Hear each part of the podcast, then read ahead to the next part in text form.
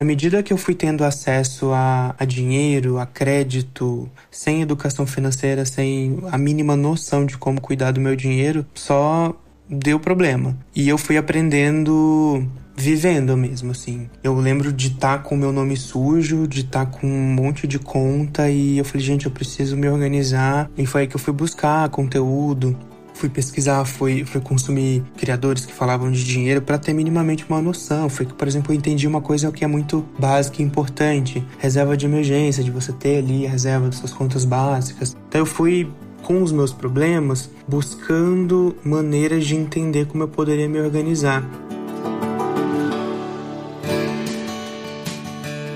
Oi, tudo bem por aí? Eu sou Adriana Kistler e esse é o nosso podcast Agora Vai, um projeto da Sorria, marca de produtos sociais que produz conteúdo sobre saúde e bem-estar em livros, nas redes sociais e também em podcast. Você encontra os livros da coleção Sorria na Droga Raia e na Drogazil. Toda vez que compra um produto Sorria, você também faz uma doação. Junto com a gente, você apoia 23 ONGs que levam saúde para o Brasil inteiro. E aí, já definiu suas resoluções de ano novo? Quer saber como tirá-las do papel? Vem com a gente descobrir!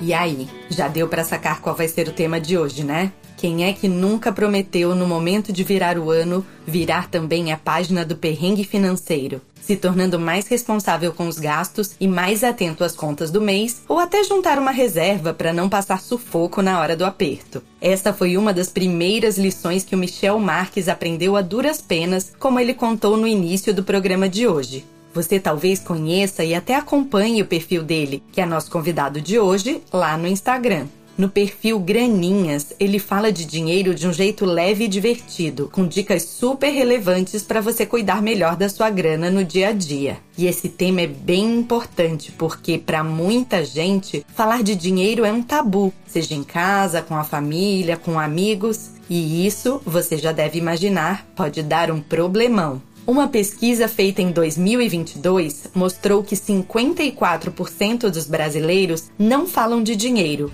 e o pior, 61% associam esse tema a sentimentos negativos.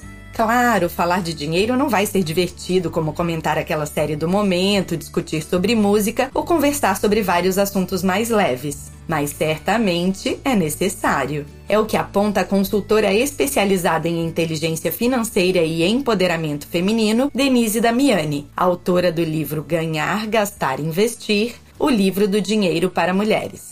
Se você não tem essa conversa dentro de casa, se você não tem informação, a desinformação faz você nem querer se preparar ou conhecer mais sobre o assunto, né? Como é que eu vou ganhar mais? Como é que eu vou gastar menos? Como é que eu vou investir? Não são assuntos que são tratados nem na família, nem na escola, nem entre os amigos, em geral, muito menos entre as mulheres. Sempre foi dito como tema tabu. Ninguém fala quanto ganha, ninguém fala quanto gasta. Como é que você vai aprender mais coisas? Se você não conversa sobre isso, né? Se você não falar de maneira aberta, se você continuar tendo medo, receio, superstição de poder falar sobre o assunto, ninguém vai evoluir nessa área se você não tiver informação. Então já dá para ver que tentar empurrar a questão financeira para debaixo do tapete pode gerar muita dor de cabeça, de maneira figurada e literal também. Uma pesquisa recente feita pela Fintech 11 e pela seguradora Icatu, apontou o dinheiro como principal preocupação na vida de mais da metade dos brasileiros.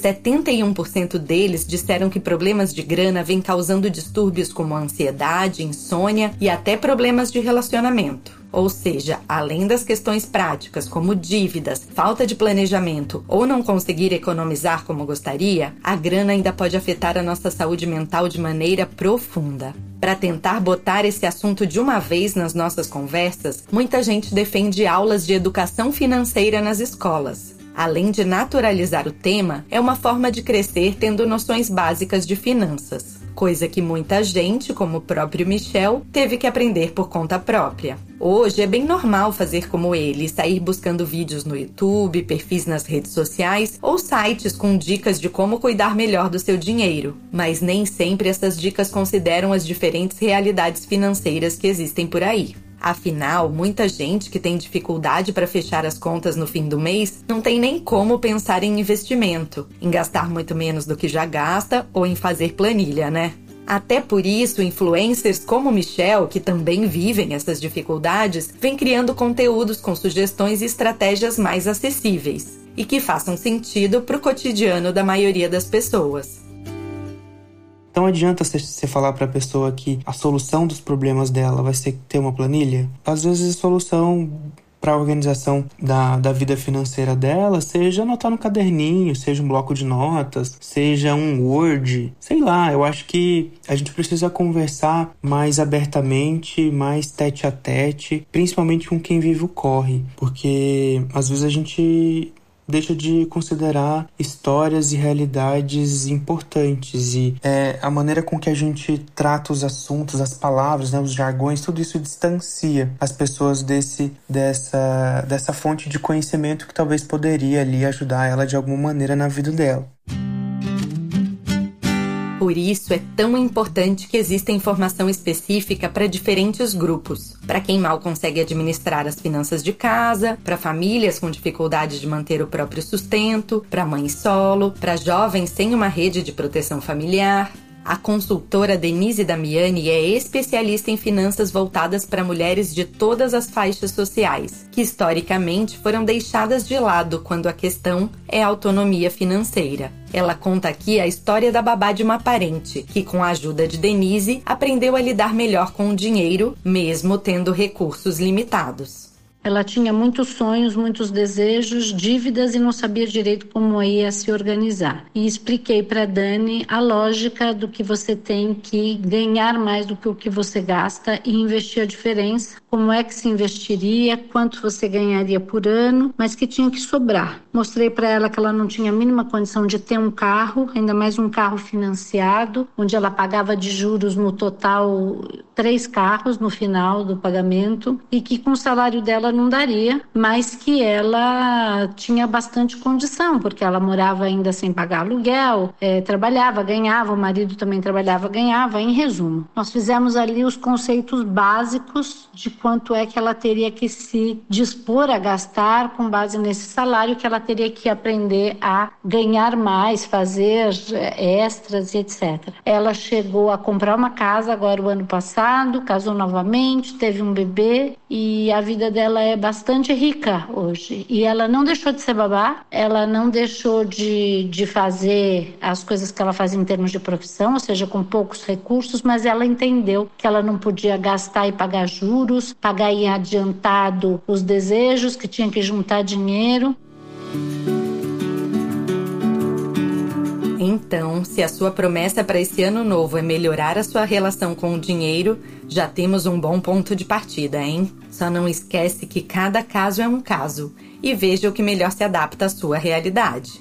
E agora vamos à nossa dica de hoje: o documentário A Arte de Economizar. Numa linguagem super acessível, o filme traz dicas de consultores financeiros para o cotidiano de quem não é empresário ou investidor, mas precisa saber mais sobre o assunto além de explicar melhor como a economia funciona com exemplos da vida real. Vale a pena conferir o filme que está disponível na Netflix, principalmente para deixar de lado essa ideia de que dinheiro é coisa que não se discute. Espero que a gente tenha ajudado a quebrar um pouco dessa visão no programa de hoje.